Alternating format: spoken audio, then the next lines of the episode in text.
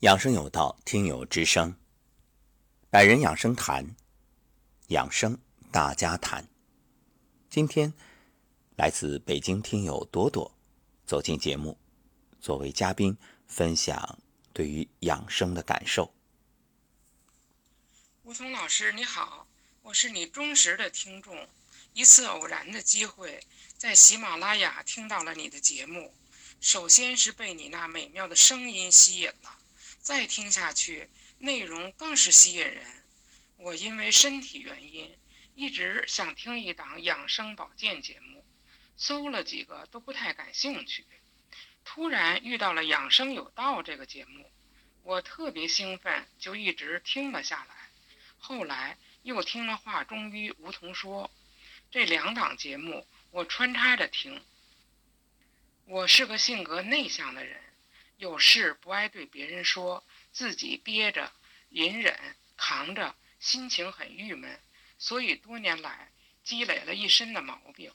我听这两档节目差不多快三个月了，心情改变了很多，心里也痛快了很多，身体轻松了轻松了很多，与家人的关系也融也和气也和谐了，真是改变了自己，改变了心态，一切就都顺了。我非常感激梧桐老师，真是我的大恩人、大贵人。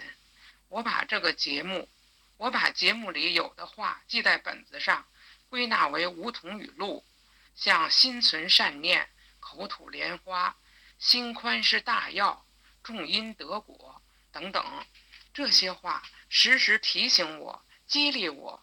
现在我还练静坐、站桩等，心情可愉快了。非常感恩老师的大恩大德，感谢老师办了这么好的节目，我会一直的听下去，感恩谢谢。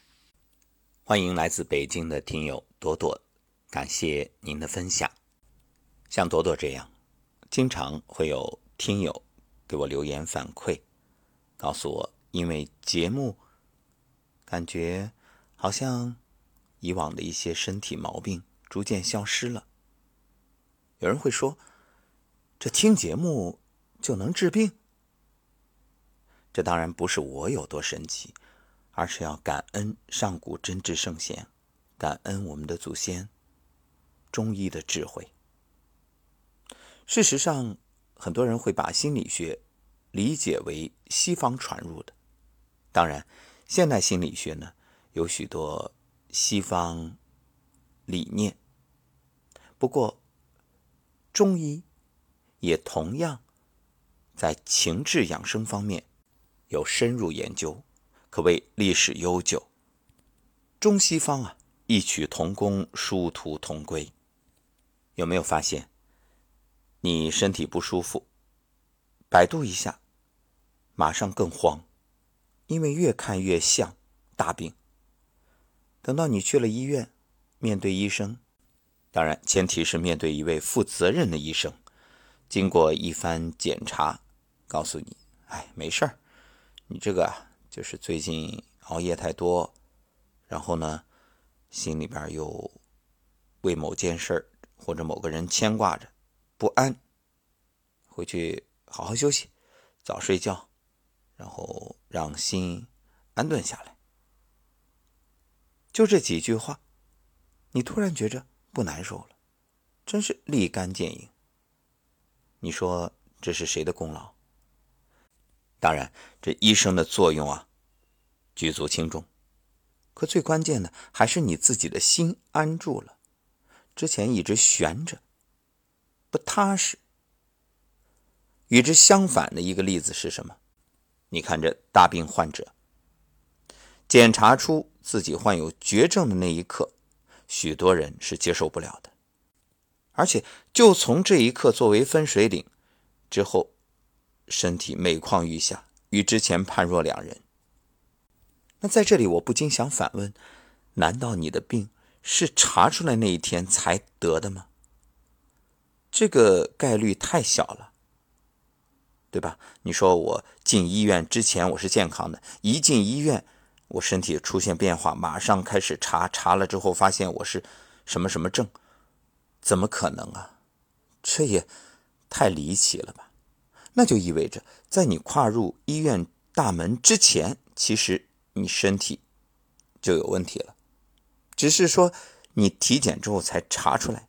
那就意味着体检之前你已经有问题，但你不知道，不知道的状态，那看上去谈笑风生，好人一个，然后拿到体检报告，手开始发抖，结果这一天开始晚上睡不着了，辗转反侧，内心啊，可以说是百感交集，而且五内俱焚。何谓五内俱焚啊？就是五脏像着火一样。想想看，心肝脾肺肾都被火架着烤，那能好受吗？那你不生病才怪呢。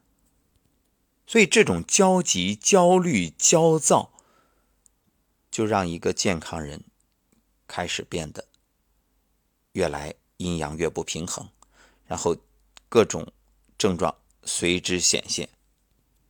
这样一来，愈发验证了这个检查报告。你看，我果然是绝症，我果然。身体很糟糕。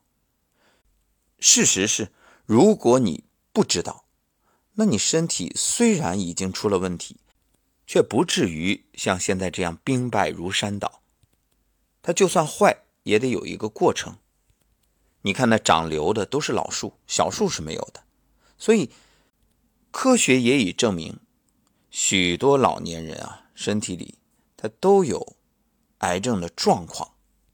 甚至包括一些长寿老人，你去检查身体，这癌细胞数量也不少。那为什么呢？为什么没有得病或者发病呢？因为可以和平共处啊。所以你会发现，就算得了所谓的癌症，这种人们一般理解的绝症，如果安心的生活，把生活节奏。降下来，不良的习惯改掉，让衣食住行逐渐有规律，而且内心是安定的，是自在的、淡然的。那身体呢？慢慢、慢慢、慢慢的，它都会好转。反倒是那种用过度医疗、盲目手术以及不当的治疗方式，导致。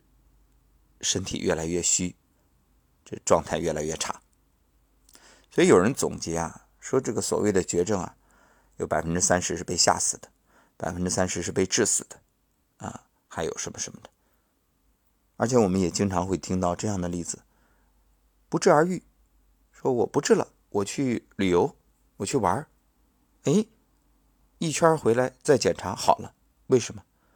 就是首先。有这种心态的人看得开，心宽，放得下。再有呢，出去一玩，心情好。这心情好本身就有疗愈的功能。甭说是癌症患者，你就是一个健康人，整天提心吊胆，为某件事、某个人所牵挂着、煎熬着，那你一样也会病。所以，对于现代人来说，这种精神上的过度思虑、担忧、压抑，恰恰是导致身体问题频发的主要原因。也正因为此，当听了节目，觉着哦，我明白了人为什么会生病，我懂了，原来这病啊，它不是飞来横祸，它也不是什么所谓的敌人，它恰恰是我自己。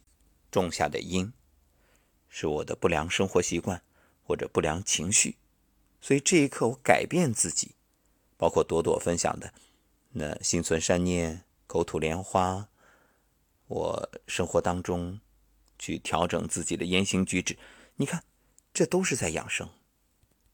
所以明白了这个道理，你的心就不慌了，就安住了。所以我们说养生。最重要的是养心。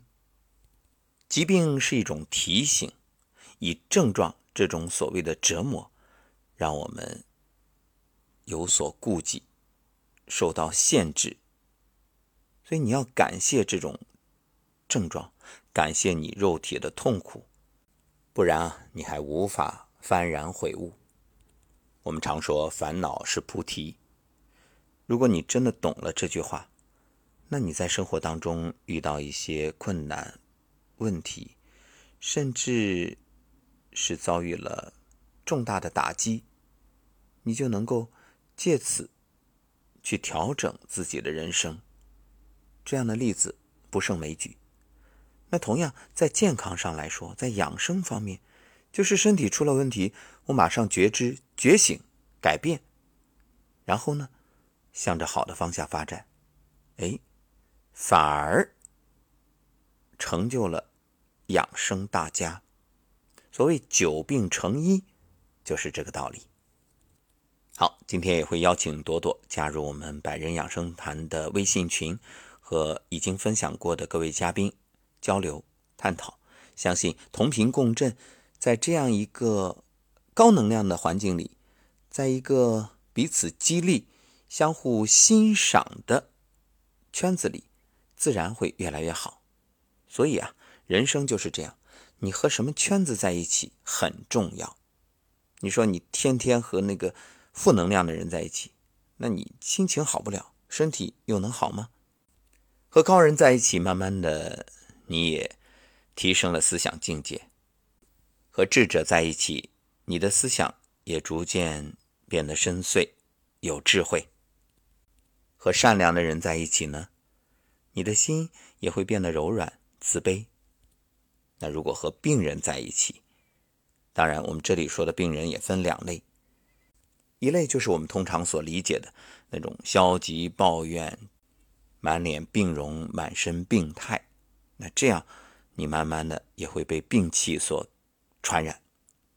还有一类呢，自强不息啊，因为病而开始改变人生啊。这一类其实已经不能称为病人了，这恰恰是借病来修行。物以类聚，人以群分，磁场很重要。所以通过听节目，能够转变这种磁场，转变这种心态，这恰恰是我们的目的。包括百人养生谈，也正是借由大家的分享，让更多的听友能够理解、明白。原来得病根本不可怕，最怕的是你内心那种病态的思维模式，这才是最该改变的。好，下一期又将有哪位听友走进节目呢？我们共同期待。也欢迎想要走进节目来分享自己养生心得的听友和我联络，或者你直接在节目后面评论区留言，我会联系您。好，感恩各位，也感恩大家把节目分享给身边的家人朋友。或许听完这档节目，他豁然开朗，从此驱散心头的阴霾，越来越好了。所以，所谓的病人，先要从心字入手，改变病人心态，然后你的身体自然也就改变了所谓病的状态。祝福每一位听友。也感恩大家的分享传播，愿更多人受益，让天下无疾。真正的医者，绝不是希望病人越多越好，当成生意来做，赚得盆满钵溢，而是心存慈悲，悲天悯人。正如古代药房的对联：“但求天下无病人，宁可架上药生尘。”让我们一起努力，把这种健康的心态传播出去。